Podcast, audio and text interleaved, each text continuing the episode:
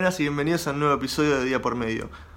Voy a usar estos próximos cuatro episodios, es decir, este y los próximos ¡ah! y los próximos tres, para hablarte de los cuatro acuerdos eh, toltecas. No sé si los escuchaste alguna vez, si lo leíste, les recomiendo que lean el libro Los cuatro acuerdos de Miguel Ruiz. Eh, son los cuatro acuerdos toltecas y son un consejo para tu vida, para cómo llevar tu vida adelante eh, es muy, muy recomendable, es un libro muy cortito y si no, aunque sea, léete un resumen en algún lado, pero con estos cuatro episodios por lo menos los vas a escuchar, vas a saber de qué se trata. Y el primer acuerdo es haz siempre lo mejor.